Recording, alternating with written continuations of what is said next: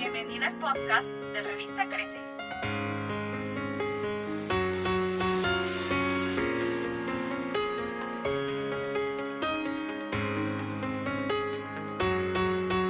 Bienvenida al podcast de Revista Crece.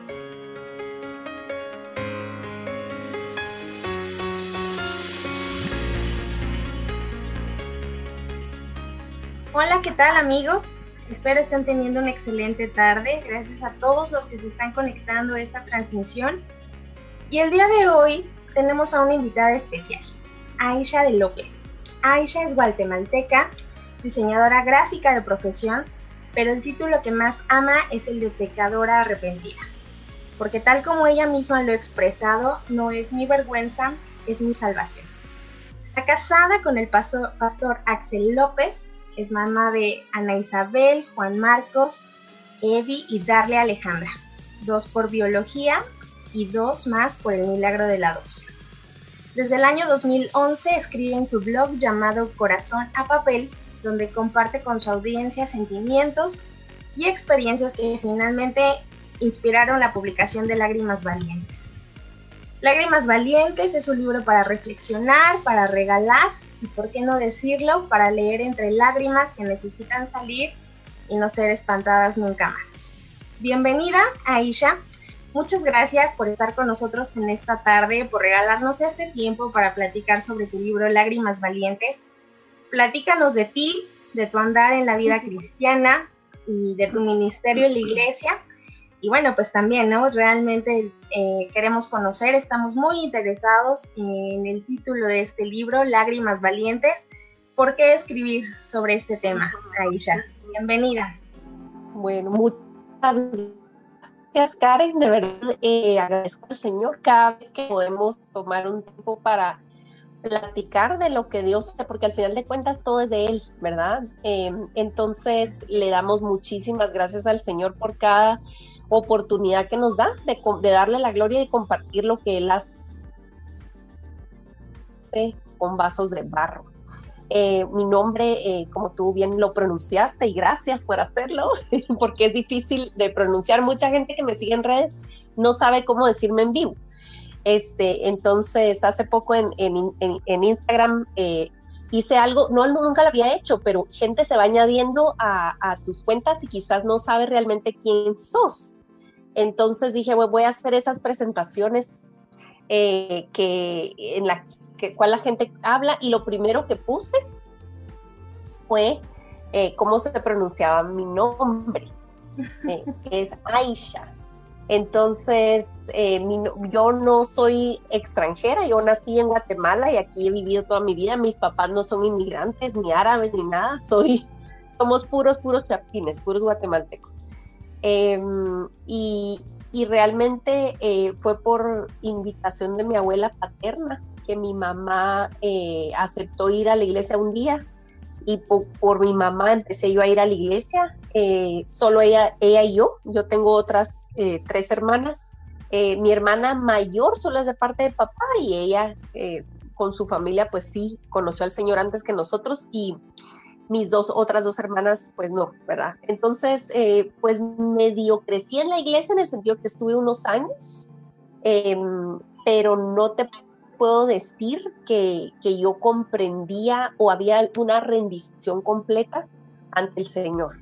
Fue hasta que pasó mi etapa de adolescencia, que fue una adolescencia bastante, bastante típica, eh, que luego de, de varias eh, eh, diosidencias, el Señor me llevó de vuelta a, la iglesia eh, cuando yo tenía 19 años y ahí sí empecé eh, un compromiso personal con entendimiento y, y, te puedo decir que no fuese hasta muchos años después ya casada que yo comprendí aún mejor lo que es la gracia de Dios y lo que es el trabajo de sustitución que Cristo hizo en la cruz del Calvario. Entonces ha sido como una cuestión por etapas. Em, a medida que, caminamos con el Señor, vemos como Él en su multiforme gracia eh, nos provee matices de Él mismo a lo largo del camino, por lo cual no podemos ser impacientes con el caminar de alguien más y eso me ha costado tiempo aprenderlo pero le doy gracias a Dios porque comprendo que Dios trata con cada uno de una manera muy particular y no es en nuestro tiempo.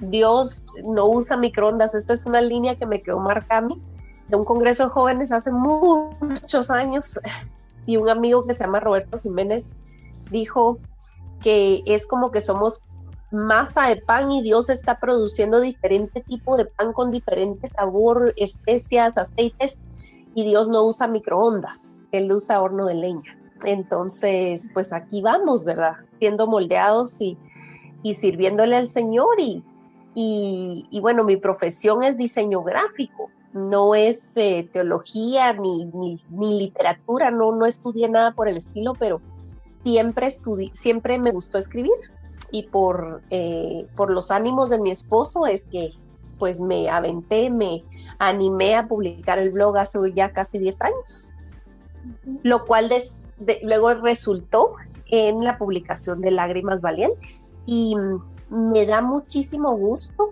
que este libro esté sirviendo em, aún porque nació, salió en el 2017, pero con toda esta situación que estamos viviendo, eh, me siento tan agradecida con Dios que es una oportunidad de servir a la distancia.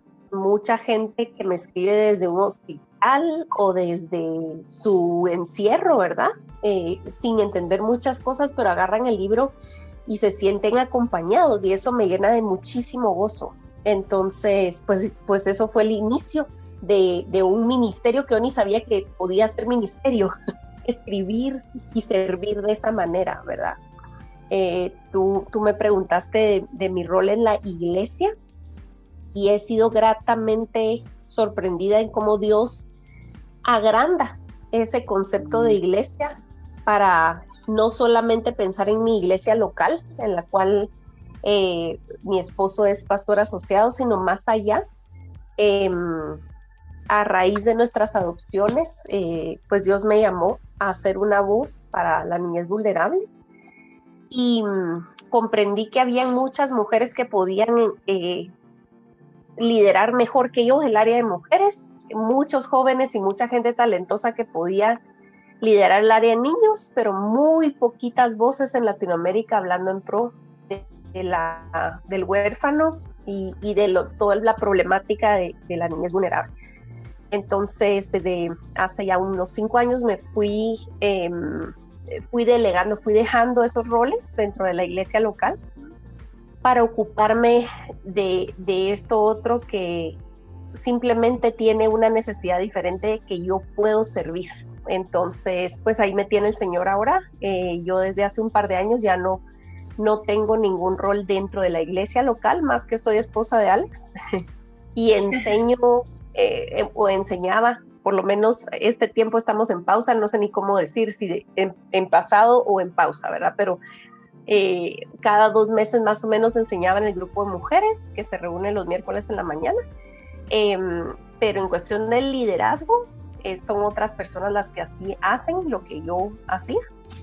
Em, porque al final de cuentas también honra al Señor saber eh, nuestros límites y eh, saber a qué Dios, en dónde vamos a tener más, más fruto para el reino, ¿verdad? Entonces ese es un panorama general de lo que ha sido mi vida mi caminar con el Señor hasta ahora.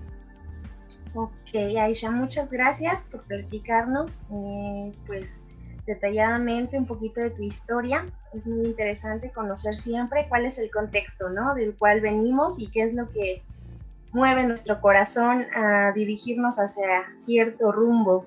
Aisha, eh, algo que nos llama mucho la atención es justamente esta parte en el ministerio en el que estás actualmente, de tú haber adoptado dos pequeños. Eh, ¿qué, fue lo que mueve tu corazón para tomar una decisión tan importante en tu vida?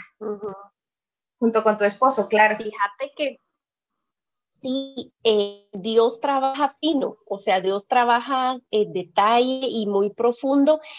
Y te voy a decir que muchas veces, eh, si no es 100% de las veces, Dios no da el panorama completo porque nos asustaríamos.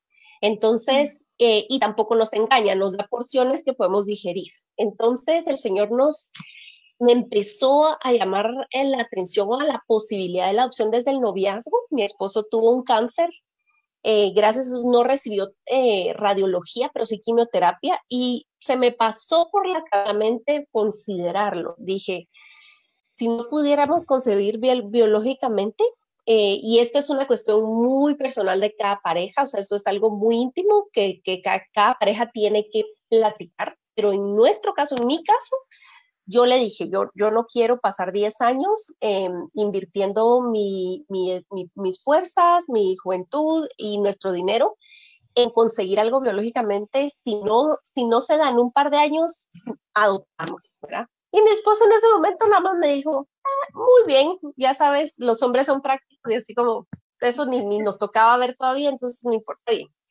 Eh, y luego nos casamos y fueron, tuve dos embarazos muy, muy dichosos, o sea, muy, muy fáciles, eh, digamos, físicamente muy fáciles, partos muy fáciles, bebés bien, y una niña y un Latinoamérica, no sé si en México, pero en Guatemala es como que te hubiera sacado la lotería genética. Ay, una niña y un niño, es la parejita, ¿verdad? Como que fueran canarios o colección de algo, ¿verdad?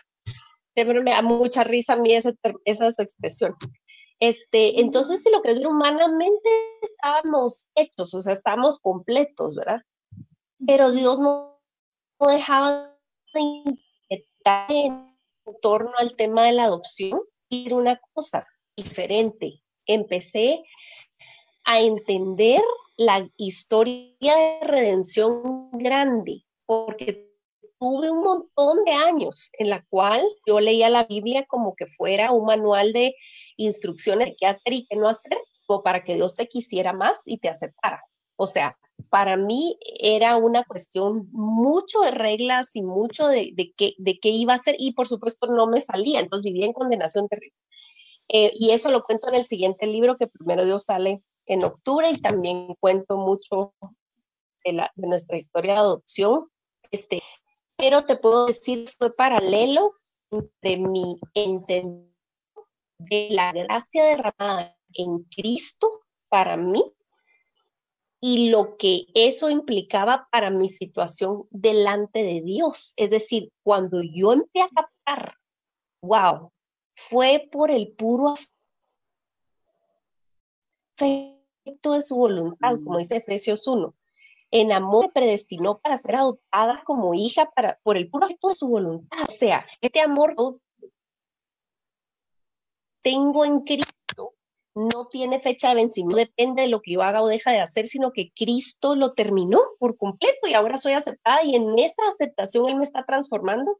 Fue revolucionario para mí y fue, te digo, eh, como muy paralelo entender eso y regresar a la idea de adoptar. Y empecé ni siquiera diciendo, ok, ya entendí la gracia, entonces ahora quiero adoptar. No fue tan blanco y negro fue, eh, empezó el Señor a poner un corazón de ser afuera el, también la progresión de, de amar la iglesia local, mira, gozar los beneficios de esa comunidad, de ese amor, pero no limitarnos allí, porque a veces nos tendemos a caer en una burbuja. Entonces yo dije, mis hijos están creciendo, yo quiero que ellos vean y sobre todo en el contexto de la iglesia, a veces no es por mala intención, pero resulta ser que los hermanos exaltan al pastor y a su familia como que fueran algún tipo de primera dama, como ya sabes, una, una familia como presidencial o algo así. Yo siempre le he huido a, a, que mis hijos perciban que, que tenemos algo especial, eh, porque no es así. Entonces yo quería esforzarme para que ellos vieran otro mundo y que sirviéramos calladamente en un contexto en el cual no había reconocimiento ni había trato eh, diferente para nosotros. Y, eh, y eso fue eh, ir a un hogar, a, a, un orfanato. Y así fue como empezó mi contacto con no solamente estadísticas o un proyecto social, sino vidas, nombres, caras. Y ese fue el primer empujón que Dios nos dio para el proceso que ni nos imaginábamos que iba a empezar. Y eso, así empezó. Ok. Aisha, y ahora eh, vamos a, tomar el tema de lágrimas valientes en un mundo en el cual pues estamos ahorita viviendo el sufrimiento de una manera muy eh, grande en muchos aspectos, pero también en un contraste, ¿no? Una sociedad que busca la satisfacción, que busca la felicidad sobre cualquier cosa y es capaz de obtenerla a pesar de todo, ¿no? Eh, ¿Qué fue lo que nos te llevó, te motivó a hablar del sufrimiento en la vida del cristiano, Aisha? Fíjate que la necesidad la necesidad porque, mm, eh, te digo, no es que sea, yo lo digo vez tras vez, no es mi tema favorito. O sea, ¿a quién le gusta el sufrimiento? Definitivamente no es algo que, que, me deleite yo en exponer, pero no hay, en general, en la iglesia en Latinoamérica, no nos gusta el tema del sufrimiento. La mayoría de cristianos evangélicos en Latinoamérica no tiene una teología del sufrimiento que le permita no solo soportar, sino ver que es misericordia de Dios el sufrimiento. Y es algo que la Biblia no tengo que super buscar en los libros de la Biblia para ver que es un tema que Dios trata vez tras vez. De hecho, si lees la Biblia de corrido alguna vez en tu vida, te vas a dar cuenta que el tema está por todos lados. Y, lo que me demuestra es que entonces no estamos leyendo nuestras Biblias y no nos la están enseñando como debería de ser. Lo cual, o sea, si fuera solo en tema de contenido, o sea, de, de, recibir información, no haría, daría lo mismo, pero, pero no se trata solo de información, porque estás formando un alma, es como que tú, eh, digamos, en términos naturales, tú tengas un recién nacido y solo le des agua con azúcar de vez en cuando para que sienta que tiene la barriga llena. Tú sabes que eso va a causar problemas en el desarrollo de su cerebro, en su cuerpo, en sus huesos, en, sus, en su sistema inmune, en fin. Y, todo lo natural te refleja el, nuestro creador. Entonces, así como un bebé natural necesita la leche materna que está cargada de todo lo necesario para que esa criatura pueda evolucionar físicamente y emocionalmente, porque no solo es la leche en sí, sino el contacto con la mamá, de la misma manera, la mala exposición de la palabra de Dios o la exposición distorsionada de la palabra de Dios crea cristianos desnutridos. Eh, al esquivar el tema del sufrimiento nos estamos perdiendo una riqueza incalculable. Y estamos enseñando que eh, si te pasa algo malo debe de ser tu culpa, tú hiciste algo mal y de plano estás pagando. Entonces tenés mucha gente condenada y sufriendo en el closet, sufriendo a escondidas, porque si voy a la iglesia y me quejo, lloro o digo, estoy dudando incluso del amor de Dios hacia mí, encima de que estás sufriendo, te van a tachar de que sos una cristiana mediocre o que de plano ni sos cristiana, entonces mejor me caigo. En fin, eh, va en un ciclo para abajo, va en una espiral para abajo el hecho de no tocar el tema de, eh, de sufrir dentro de la vida cristiana. Incluso cuando oís testimonios, oigo testimonios de mi vida era un desastre, yo era infeliz y desdichada y, eh, y aquí y allá, pero el día conocí a Jesús, como que fuera una varita mágica, ya todo eso se fue, ya, soy feliz, ya no, no, no tengo tristeza ni dolor. Y entonces digo yo, no, eso no es bíblico, eso no, está, no, es, no, es, no es verdad, porque dentro de la vida cristiana Jesús fue claro y dijo, en el mundo tendrán aflicción, pero no teman, yo he vencido al mundo. Es decir, es parte de nuestra vida y si lo negamos o si lo escondemos, estamos eh, limitándonos en nuestra experiencia de conocer al Señor de una manera dulce y profunda como los días de fiesta no pueden hacer. Así es, eh, realmente creo que es una oportunidad, ¿no? Para eh, tomar el sufrimiento como algo que nos lleve a una desesperanza terrible o realmente poder ver el sufrimiento como una esperanza, ¿no? Que, que nos permita conocer al Señor de una manera diferente, de una manera distinta y pues realmente afianzarnos a las promesas, ¿no? Del Señor, que tenemos un Dios que, que, reina, que gobierna y que es vencedor, ¿no? Sobre todas las cosas. Eh, en tu libro, en tu libro, Aisha, eh, hay contrastes muy interesantes. Un capítulo que nos llama mucho la atención es Desiertos y Jardines. ¿no? Es muy contrastante desde el título. Platícanos más, Aisha, sobre este capítulo, qué es lo que tú quisiste transmitir. Eh, fíjate que cuando yo estaba terminando de escribir este libro, eh, estaba organizando los 15 años de mi niña más grande. Y entonces eh, nuestros, nuestros días estaban llenos de, de, ver flores, de ver colores, de, de, la tela del vestido y cosas lindas, y ella en su adolescencia, ¿verdad? Plena. Y justo en esos días, em, en ese año, eh, hubo un incendio en un orfanato de, del Estado, en un orfanato público. Fue una tragedia horrorosa que simplemente dejó al descubierto la situación que la gente que está cerca del sistema de protección ya, ya conocemos, pero que la población en general no, no mira o no considera, porque normalmente los niños eh, vulnerables están fuera de la vista. Eh, más que nada de la población de, clase media, media alta, etcétera, ni consideras. Entonces, esto fue una, una, cuestión devastadora a nivel nacional y recuerdo muy bien que me causó precisamente ese, ese contraste de decir, mi niña, le estoy eh, organizando una fiesta para celebrar su vida y todo lo que ha significado su vida para nuestras vidas. Y el hecho de que yo estuve ahí desde el momento del parto es más, el embarazo fue un embarazo dichoso, el parto fue un parto bueno, no nos ha faltado nada. Eh, yo te puedo decir cada cicatriz en su cuerpo de qué, pasó. Y estas niñas que murieron en un incendio, en ese incendio, em, fue un, un final trágico de una vida trágica. Y entonces ahí escribo de cómo el contraste de una vida que recibe lo comparo a la, vida humana con jardines, con, terrenos más bien, de tierra.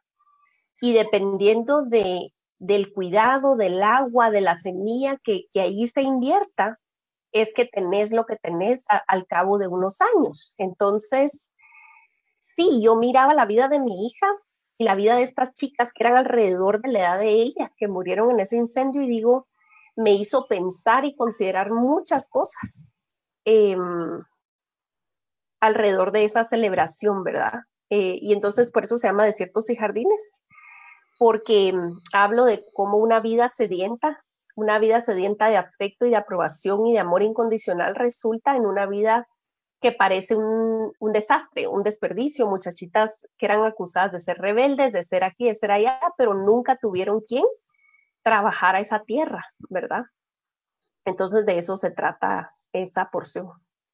Ok, ok, muy bien, gracias, Aisha. Eh, un, tema que también nos llama mucho la atención es cuando en un capítulo de tu libro tú te refieres a que él construye con fuego. y, esta parte, pues, eh, creo que nos da miedo, ¿no? Como cristianos. Pensar en ella nos da miedo porque automáticamente, pues, es como un, un instinto, ¿no? Huir del, del, miedo, del malo, pero cuando tú dices, él construye con fuego, realmente es más bien destruirnos, es moldearnos, ¿no? Moldearnos. Entonces, eh, platícanos a ella sobre este título. Fíjate que sí, a mí me, llama la atención eh, proponer desde el título, eh, hacerte pensar desde el título y, y, justamente crear ese contraste. ¿Cómo así construir con fuego? ¿Cómo se construye con fuego? Se construye con vigas, con hierro, con blocks, no con fuego. Pero así es Dios. A veces Dios parece que te está matando, como dice Tim Keller, pero realmente te está trayendo a vida. Eh, entonces, eh, fíjate que e, el libro, si te fijas, no es como de capítulos de 1, 2, 3, 4, sino que son un montón de historias. el, el, hilo central es el sufrimiento y, la gloria de Dios y la esperanza en lo eterno. Eh, eh, pero eh, son historias que en su mayoría surgieron de la vida de amar a la gente alrededor nuestro. Y esta historia en particular nació de, de, una, de un suceso con una familia eh, que son empresarios, ¿verdad? Y fíjate que que hubo un, otro incendio, ¿verdad? Otro incendio, un incendio en su empresa y entonces perdieron todo, perdieron básicamente todo.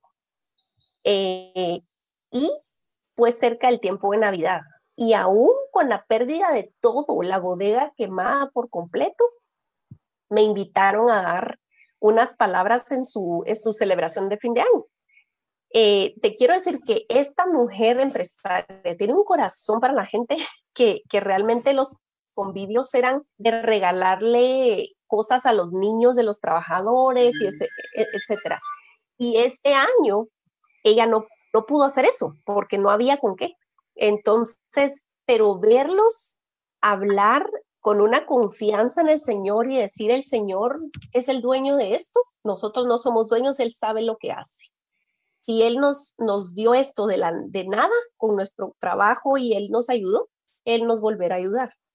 Entonces, de ahí nació eh, eh, esto y ves cómo Dios trabaja en la vida de la gente eh, a través de situaciones indeseables, humanamente indeseables. Nunca vas a ver que nadie pida por lo menos yo no he oído que alguien ore diciendo, Señor, aquí está mi negocio. Si tú escoges quemarlo, pues yo alabaré tu nombre. O sea, yo hasta el sol de hoy nunca he oído a alguien orar así.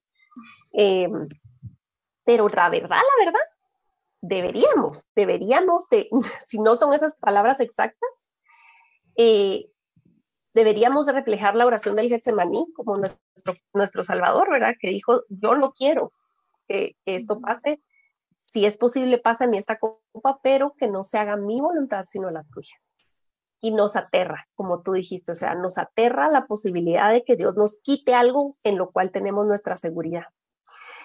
Pero siempre tenemos que confiar en que Dios no quema lo eterno, Dios no quema lo que nos va a dar felicidad eterna, eso no lo quema, Dios más bien lo fortalece, por eso digo que Dios construye con fuego, porque quema lo que no necesitas y deja y afianza su presencia en nuestras vidas para poder construir algo mucho más fuerte de lo que tú podrías con tus fuerzas, con tus manos, con tus ideas o con tus estrategias, ¿verdad? Eh, entonces, eh, de ahí salió ese relato. Sí, es muy interesante eh, lo que nos comentas porque pues pensándolo realmente, esta, esta parte del sufrimiento, que es un tema tan difícil, eh, el cual pues yo creo que todos queremos pasar por alto, pero es una excelente oportunidad, ¿no? Que nos recuerda que somos pues, seres caídos, que necesitamos de un Salvador en nuestras vidas, que necesitamos eh, diariamente recordar ese Evangelio tan glorioso, esa verdad preciosa de que somos salvados.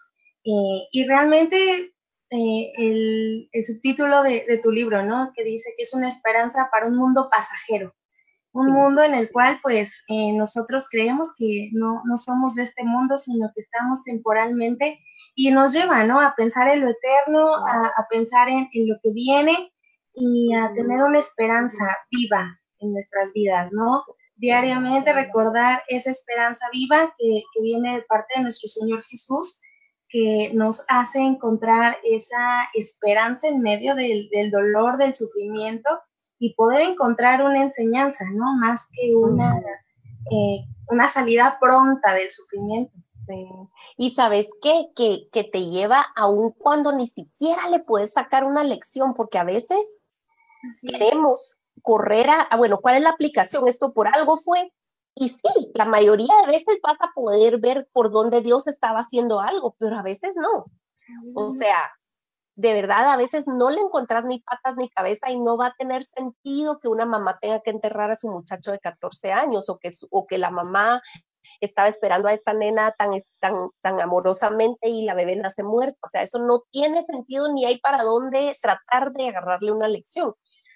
Pero si llegas a conocer a Jesús más íntimamente, ahí está tu ganancia, ahí está tu ganancia. Y, te quiero decir que yo sé que mucha gente le rehuía el tema y de verdad hay gente que me vio como que yo estaba un poco loca de escoger este tema para lanzarme al mundo editorial, pero dije, este, si esto va a ser un intento, que sea con un mensaje que, no, que se necesita conocer más.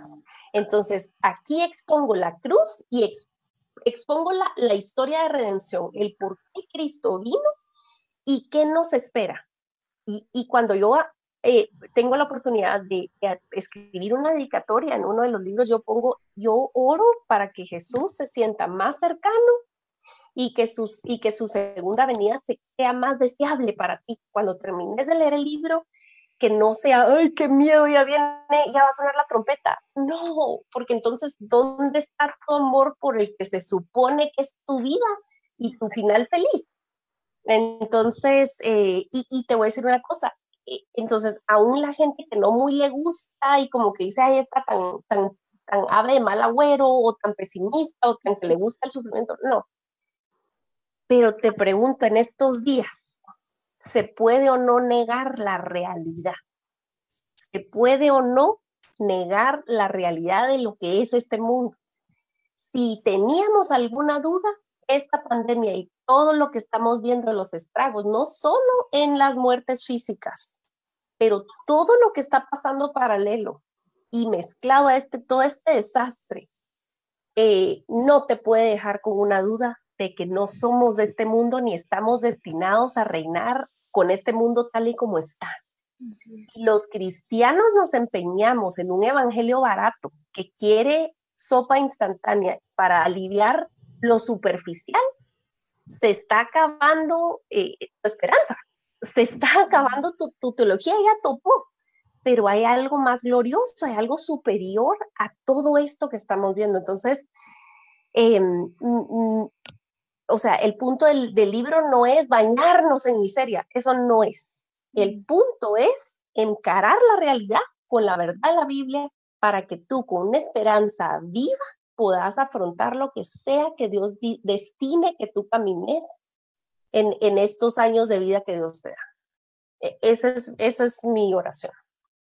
Así es, sí, es, es muy interesante poder eh, tener presente, ¿no? Esta verdad todos los días de nuestras vidas, porque eh, como lo mencionas en tu libro, quizá a algunos no nos ha tocado, ¿no? Pasar por alguna desgracia, una desdicha en nuestras vidas, pero al leer este libro nos podemos preparar, ¿no? Realmente entender que el sufrimiento, el momento en el que llegue a nosotros, pues tiene un propósito eh, que no es el fin del mundo, que realmente como tú mencionas, eh, deberíamos, ¿no? Anhelar diariamente el regreso de nuestro Señor Jesús.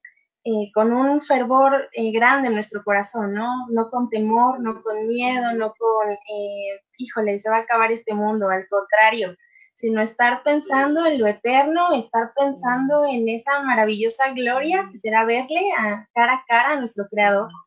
Y que es algo que no tiene comparación, ¿no? En, nuestra, en esta vida. Y algo también que, tocas en, tu libro, Aisha, es eh, esta parte de llorar valientemente, ¿no? Muchas veces eh, somos muy dados a pensar que el llorar es malo, que el llorar no, no deberíamos hacerlo porque eh, a veces somos muy radicales, ¿no? Eh, decir, ¿por qué sufres si tienes a Jesús? ¿Por qué tienes miedo si tienes a Jesús? Pero creo que este regalo del sufrimiento, este regalo de poder llorar y poder tener a alguien a nuestro lado que nos acompañe en este sufrimiento, es algo que con lo que Jesús precisamente quiere que nosotros vivamos, que experimentemos esta parte de derramar lágrimas y que no sea visto como algo malo, sino es algo realmente eh, reparador de nuestro corazón, para nuestro corazón. Y, tú lo tocas muy puntualmente, Aisha, en, en tu libro. Eh, nos gusta mucho cómo lo abordas. A mí, mira, de verdad, para mí es un privilegio. Es que yo me siento, ¿sabes? Como cuando a, los militares les ponen condecoraciones de batalla eh, en, en, su, en su saco cada vez que alguien me confía uno de sus dolores, cada vez que alguien me escribe y me dice, mira, acabo de terminar el libro, gracias, perdí a mi mamá, a mi bebé, tengo cáncer, etc. Y me siento feliz de la segunda venida de Cristo, me siento comprendida, sentí que alguien que podía llorar, yo me siento como, como me hubieran condecorado. Eh, y, y también lo que estás diciendo al principio es muy importante quizás a ti no te ha tocado enterrar un hijo o no te ha tocado una tragedia o no has atravesado algo tan fuerte como una violación o qué sé yo. pero a tu alrededor, en el cuerpo de Cristo, sí han habido casos de casos y, y yo le pido a Dios constantemente que no nos permita ser de esa gente que llega al funeral de, la gente, de, de, alguien en la iglesia y decir, bueno, hermana, no llore porque hacen un mejor lugar. Híjole, no. Podemos crecer en empatía y en verdadero, eh, en verdadero amor cristiano, que es paciente en el sufrimiento, eh, que persevera en la oración, pero que es paciente en el sufrimiento propio y ajeno, vamos a tener mucha ganancia. O sea, de verdad, reflejamos el carácter de Cristo cuando nos agachamos a la estatura del que está abatido, cuando le escuchamos de verdad, no para poderle responder rápido un versículo, para oírlo.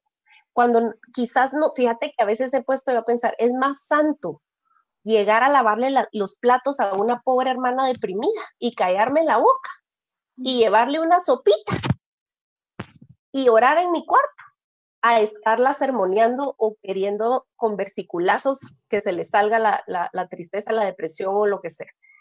Entonces, si, si para eso también va a servir el libro, me siento feliz, ¿verdad? De verdad. Así es, sí, es, esa parte es muy importante, no solo pensar en nosotros, ¿no? Sino en, esa misericordia que podemos mostrar a los demás, eh, poder ser un reflejo, ¿no? De lo que Cristo ha hecho en nuestras vidas, salvándonos, perdonándonos, consolándonos y poder hacer nosotros esa misma labor con la iglesia, ¿no? Que está cerca de nosotros, la iglesia de Cristo que está necesitada, que está atravesando quizá momentos en su matrimonio, con la pérdida de un hijo. Eh, creo que son temas en los cuales eh, este tipo de, libros nos capacita para poder ser ayuda ¿no? a los demás, poder ser eh, consolados a través de, la palabra de, Cristo. Amén, amén. Esa es, esa es mi esperanza. Así es. Muy bien, eh, vamos a, revisar si tenemos algún tipo de comentarios, algún tipo de preguntas acerca de los que están ahorita siguiéndonos a través de la transmisión. Eh, mira, nos, nos, nos, comparten aquí una, pregunta que dice, eh, en medio del dolor, ¿se puede ser feliz? ¿Qué responderías a ella? Wow. Bueno, Pablo lo expresaba así. Eh, eh, siempre abatidos es una de las traducciones, pero siempre gozosos. Eh, estamos, pareciera que derrotados, pero, pero no. estamos, ¿sabes qué? Yo creo que el Evangelio te permite sentir lo que haya que sentir y ponerle nombre a, los sentimientos y, a las preguntas, y al, o sea, ponerle nombre y nombrarlo delante de Dios y eso mismo te da libertad para poder ser feliz en los momentos que tenés que ser feliz. Eh, el libro de los Salmos está repleto de ejemplos, de expresiones correctas delante de Dios en torno al sufrimiento y al gozo. Eh, si te fijas, muchísimos salmos y, pronto va a salir una serie en Life y Mujeres precisamente de esto y los salmos. Porque los salmos, muchos salmos empiezan y ves al salmista hasta casi peleando con Dios. ¿Hasta cuándo, Señor? ¿Hasta cuándo? No los vas a castigar y me hacen esto y esto y esto y yo soy delante de ti, yo vivo para ti y ta, ta, ta, ta. Y termina diciendo, pero tú, ¿verdad? Pero tú eres bueno, pero tú me consolarás, pero tú me escuchas mi clamor. Yo te alabaré por siempre, o sea, siempre aterriza, pero ves esa combinación agridulce todo el tiempo. El creyente tiene un gozo permanente porque sabe que las promesas son sí y amén. Y promesas, ojo, no es que un profeta saber de dónde me vino a decir, hermana, yo le declaro a usted que va, que va a comprar la casa que anhela y que no sé qué, que eso puede o no suceder, no, eso puede o no ser de Dios pero la promesa de que el Señor está contigo, de que nada te va a separar de su amor, de que Cristo es por ti, de que Él intercede por ti, que Él va a regresar por todas esas promesas, no cambian. No es que el día empieza eh, lluvioso, entonces eso puede o no ser verdad, para nada. Las promesas que Dios hace en su Hijo Jesucristo son sólidas, entonces nuestro gozo viene de eso. Yo puedo tener un día en el cual estoy llorando de pensar en, tal pérdida, en tal eh, amigo que tal cosa, que ahorita con esta situación, trabajos perdidos, diagnósticos de coronavirus, muertes en la congregación y etcétera. Y son cosas que te hacen sentir tristeza, porque negar eso es ser, eh, mm. tenés problemas emocionales y negas que eso es triste. Em, pero al mismo tiempo puedo descansar sabiendo que Dios es soberano. Entonces sí se puede ser completamente feliz al mismo tiempo que sentís todo lo que hay que sentir sí se puede. Ok, sí, sí, sí, sí, creo que no, no es algo contrario, ¿no? No es algo que se contraponga. El hecho de, encontrar contentamiento aún en medio del dolor, del sufrimiento, a través de, eh, quizá es complicado, ¿no? Pensar, decir, perdí a mi esposo, perdí a mi mamá, perdí a mi papá, ¿cómo, cómo voy a ser feliz después de eso, ¿no? Exacto. Y sabes que es por etapas, o sea, el duelo, el duelo se vive, y te voy a decir, el duelo puede ser por un negocio que se perdió o, por, o por un ser amado, o sea, hay todo tipo de duelos y nadie hace un duelo igual idéntico que a las demás personas. Entonces, eh, que saber que Dios tiene paciencia contigo. Eh, uno de los ejemplos más lindos que se me ocurren ahorita es una amiga que pasó por muchos años de esterilidad y ella explicaba la batalla que eso era en su corazón y la tristeza cada mes de saber que no resultó embarazada. Y cuando sus amigas anunciaban que estaban embarazadas, qué difícil, ¿verdad? Pero podía, dice ella, Dios le ayudaba a genuinamente sentir felicidad por ese bebé que iba a venir de este vientre. Ahora ella ya, ya es mamá pero admiré mucho eso en ella porque no significaba su dolor, que ella no podía alegrarse, ¿verdad? Entonces hay una combinación ahí. Ok, sí, mira, eh, tenemos aquí otra, otra pregunta. Dice Olga Ali Cortés, sufrir el sufrimiento de otro, ¿a eso se refiere, Aixa? Sufrir el sufrimiento de otro, bueno, me hace recordar, ¿verdad? Eh, sobrelleven las cargas los unos de los otros. Y también cuando Pablo habla de que somos un cuerpo y que somos miembros de un mismo cuerpo y que si a una parte algo le duele, todo el cuerpo se duele y reacciona. Eh, tenés que tener algún problema muy serio físicamente para que alguien te pegue en la nariz y todo, todo tu cuerpo se estremezca. Eso es algo natural. Entonces, eh, no, yo no soy terapeuta, quiero decirlo. Me hubiera encantado estudiar algo así, tal vez no es demasiado tarde, quizás todavía estudie algo, pero por el momento, desde el punto de vista de la Biblia, te puedo decir que es algo eh, como un fruto del Espíritu, que es consecuencia. Eh, el tener el suficiente amor para que el dolor de otro toque tu vida. Que no pongas una pared para decir, bueno, ay, sí, pobrecito, qué bueno que no fui yo. No, eh, el amor que refleja a Jesucristo es el que, mira, uno de los, de los versículos más potentes y, más, y el más corto de toda la Biblia es Jesús lloró. O sea, si te pones a reparar en que es Dios hecho carne y hueso, el Dios que creó las galaxias, llega a esta escena en el, en el cual ya lo habían mandado a traer y dice que se tardó a propósito otro poco para llegar a propósito tarde, tarde humanamente. Y ve la escena y ve a las hermanas llorando y la gente ahí y, Lázaro ya la tumba. Era Dios, él sabía qué plan llevaba. Él sabía, eh, en un chasquido lo hubiera podido salir, eh, sacar de ahí corriendo. Pero hace esa pausa y se, y se une a nuestro dolor en una manera tan tierna y llora. O sea, te puedes imaginar a nuestro Señor con los ojos húmedos y rodándole las lágrimas en las mejillas hasta la barba. O sea, de verdad es conmovedor. Entonces, eh, fuimos hechos para que sobrellevemos las cargas los unos de los otros. Y hay maneras saludables de hacer eso. Hay maneras de unirnos al, dolor de los demás em, y llorar juntos. A veces, como les repito, no es que demos instrucciones ni sermones, lloremos juntos. De las cosas más lindas que he podido experimentar es eso. No hay mucho que decir. Mira, en una ocasión eh, pasó algo muy fuerte a nivel de congregación. Nadie sabía cómo explicar o qué decir exactamente, pero orgánicamente se nos llenó la sala de gente que trajo comida. Nos juntamos, nos abrazamos, comimos juntos, no explicamos mucho y lloramos todos. Mira, eh, esa es familia, hasta el sol de es familia. Entonces, no se necesita demasiado, se necesita eh, ofrecer el corazón al Señor y Él nos une, Él nos une así. Así es.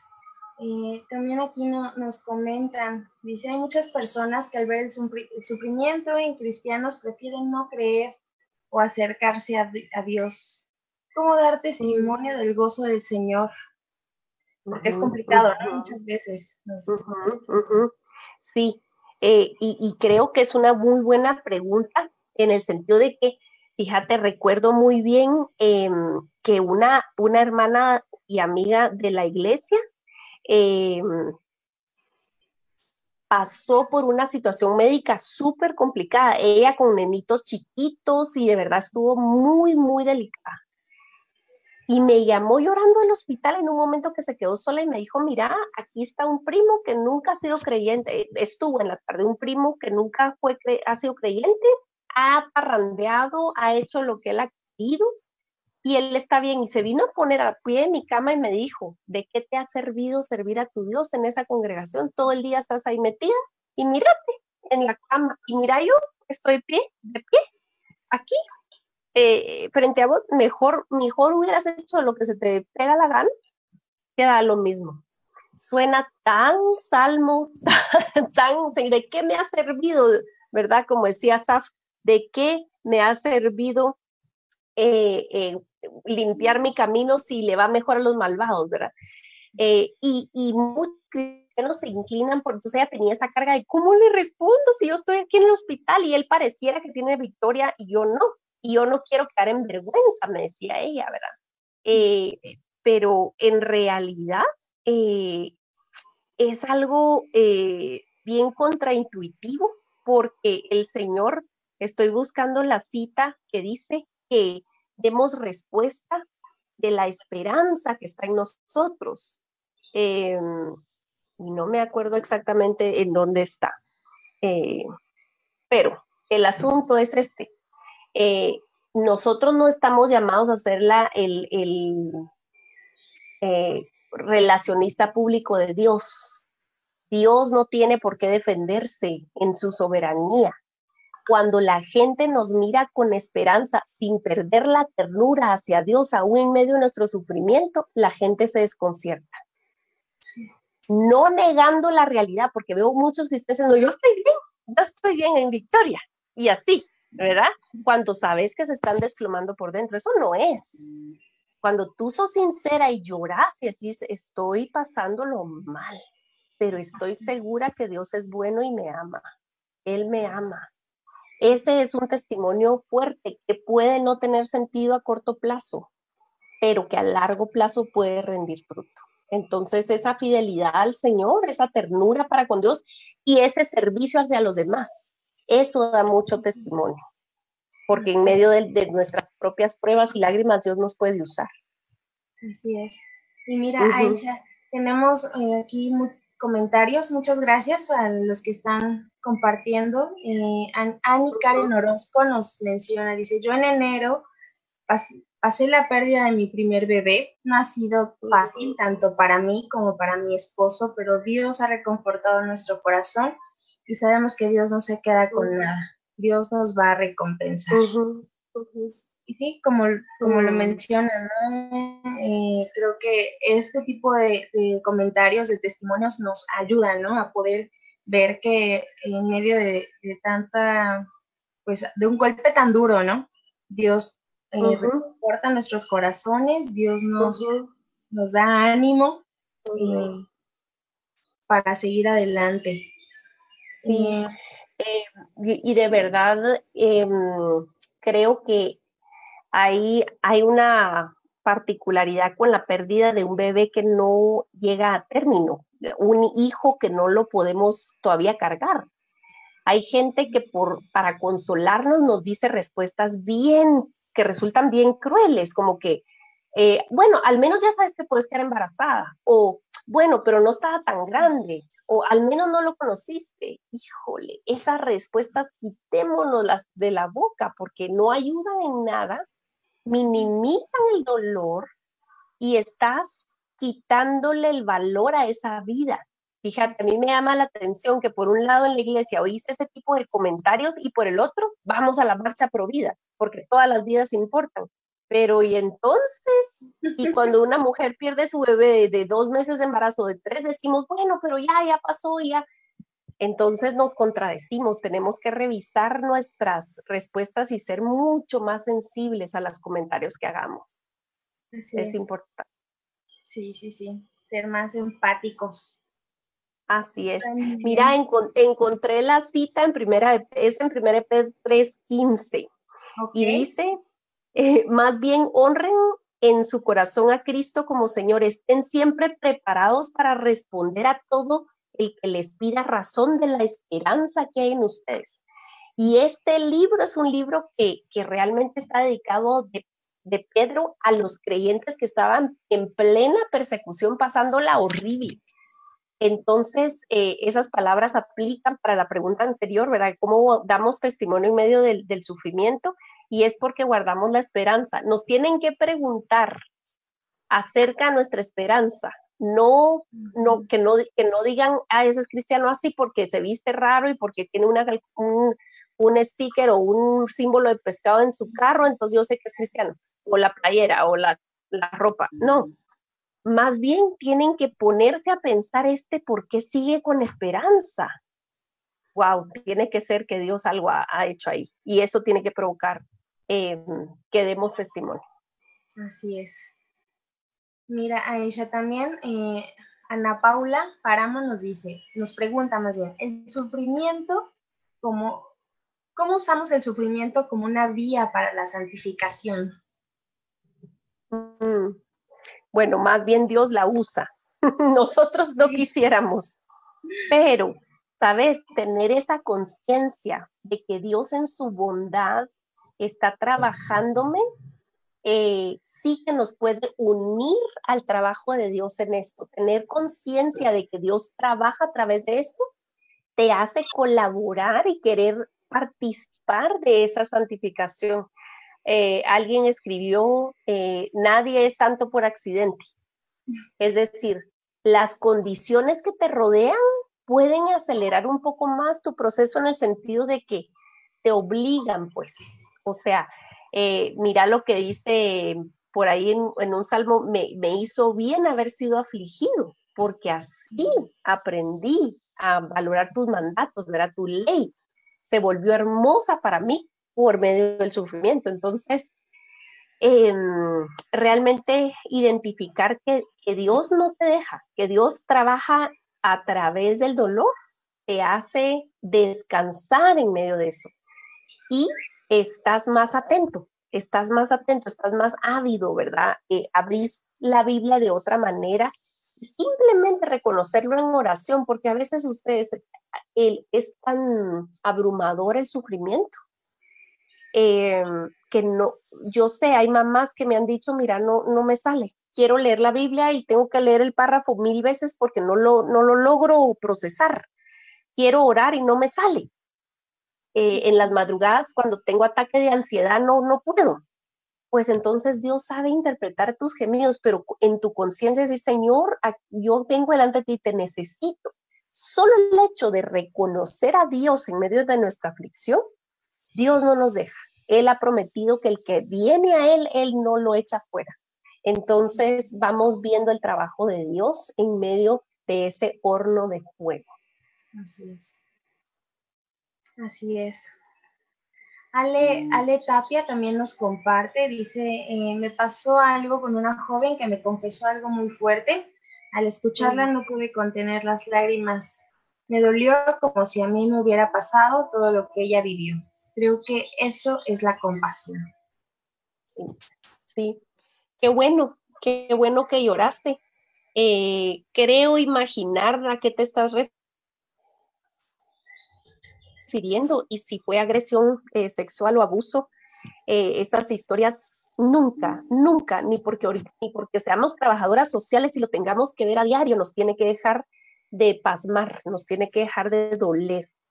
Y una de las, te voy a decir una cosa, eh, y no sé qué confesión fue, puede haber sido otra cosa, pero cuando alguien habla por, por primera vez quizás lo que ha atravesado requiere un valor impresionante y el hecho de que escuchemos sin interrumpir y sin precipitarnos y darle nuestras lágrimas es, es un ladrillo grande en el camino de su sanidad. ¿Por qué? Porque le estás validando, estás restaurando su voz. El abuso quita la voz. Dice, no, no vales, no me importa lo que desees, no me importa lo que penses, no me importan tus miedos, yo te voy a atropellar y te voy a usar cuando nosotros hacemos una pausa y vemos a la persona y la escuchamos y encima podemos expresar lamento por lo que no debió haber pasado, estamos eh, reflejándole la imagen de Cristo diciendo, tu voz importa,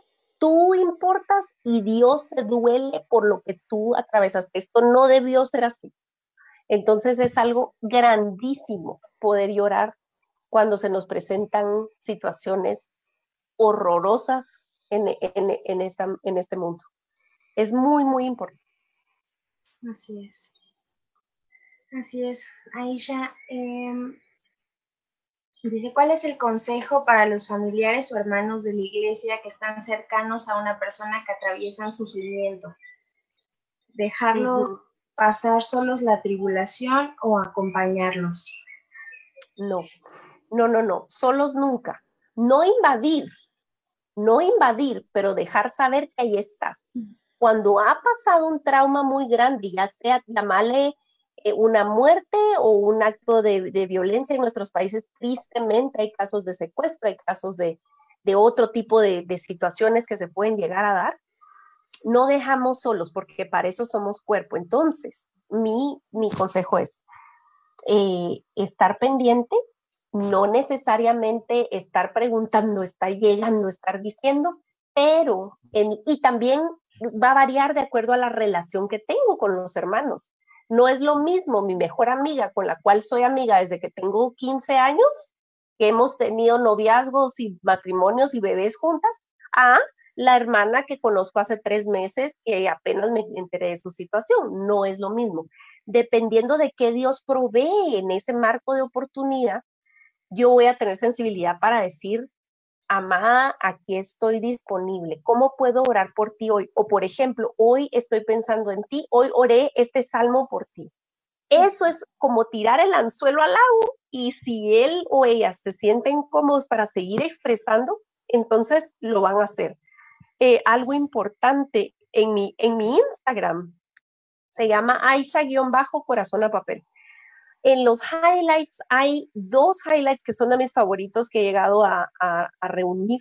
En una ocasión pregunté qué han sido lo, las los mejores gestos que han tenido contigo cuando tú perdiste un familiar. Y otro highlight es las peores respuestas o los peores comentarios que te dieron cuando perdiste un familiar. Mira, ha sido una riqueza tan grande, yo les recomiendo mucho que vayan a leerlo pero de las cosas más básicas y lindas que la gente recuerda en los peores momentos de su vida es la comida. Fíjate que cuando tú estás pasando por un trauma tan grande, una pérdida muy grande, hasta se te olvida comer o no querés, o, o agua. Entonces, el hecho que alguien te toque el timbre y te diga, aquí te dejé unos panitos, aquí te dejé unos taquitos, aquí te dejé unos tamalitos y se van, pero te dejan, mira, marcan la vida de una manera muy grande. Entonces, maneras prácticas de acompañar a la familia, quizás no va a ser irles a predicar y a, y a, este, qué sé yo, por dos horas, aunque puede ser el caso, puede ser que la familia sienta mucho, mucho consuelo de que alguien vaya con una guitarra y vamos a cantar una media hora y luego oramos y nos vamos, ¿verdad, hermano? Y te voy a barrer y te voy a trapear y te voy a lavar la ropa. Eh, pero Dios va dando luz. Yo creo que Dios mira la intención del corazón y nos va dando ideas. Pidámosle al Señor ideas, porque Él no se queda corto con eso y podemos hacer mucho. Así es. Aisha, y pues eh, el tiempo ya vamos, se nos va agotando. Eh, quisiéramos que pudieras enviar un mensaje especial para las personas que actualmente eh, pues están atravesando por algún proceso de, sufrimiento. Tú sabes que pues mucha gente ha perdido familiares cercanos, que quizá han perdido empleos, hay negocios que están cerrando, eh, tanto en tu país como en el nuestro. entonces quisiéramos que pudieras dar algún mensaje especial, ¿no? Para esas personas que actualmente eh, están atravesando por un por sufrimiento. Claro que sí. Em, pues primero decirte que Dios no ha perdido el control. Dios no ha perdido el control de nada. Em, que, que nada lo tumba de su trono.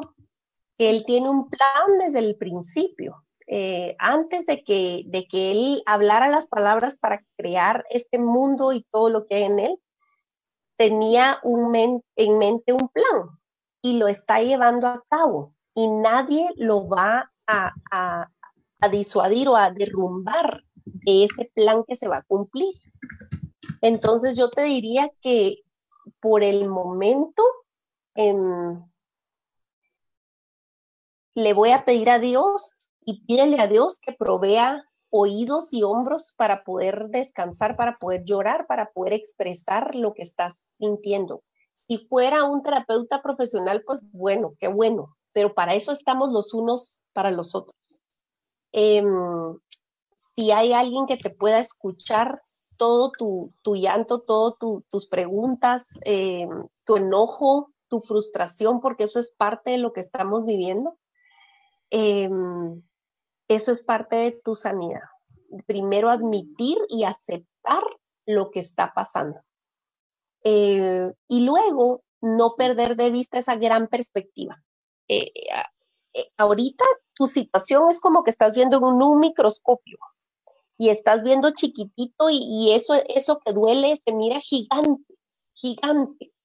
Con el paso, y no necesariamente paso de tiempo, pero con el trabajo de Dios sobre tu vida, eso va a empezar a ser más manejable. No voy a decir menos o menos doloroso o lo que sea, pero va a ser algo, algo que Dios, con lo cual Dios te va a ayudar a caminar.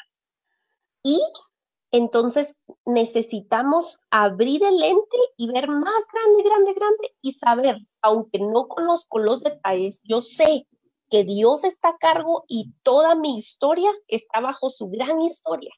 Y yo conozco el final es como un arco grande y yo sé el final. ¿Por qué tengo la palabra de Dios? Y la palabra de Dios me describe un final, el cual nuestro rey regresa. Ya no va a entrar con un asnito, va a venir en un caballo porque viene a dar guerra, a terminar lo que empezó por completo y va a venir a hacer justicia. Una palabra especial para quienes están sufriendo injusticias.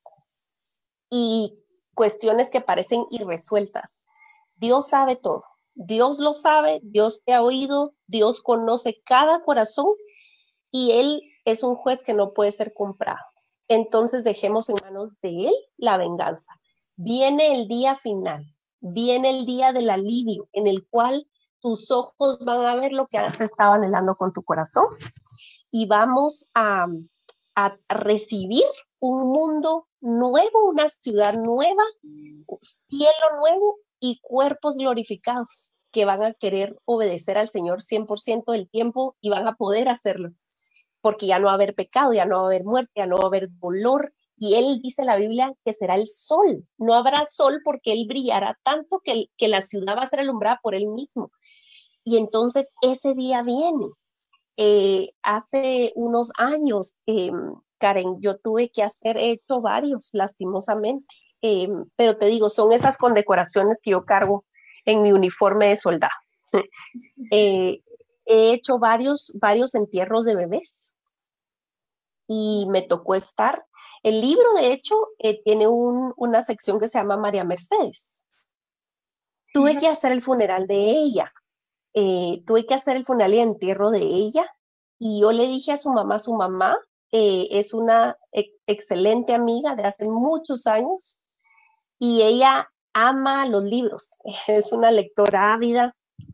Y le dije, en ese día le dije, Andrea, Narnia es verdad. Narnia es verdad.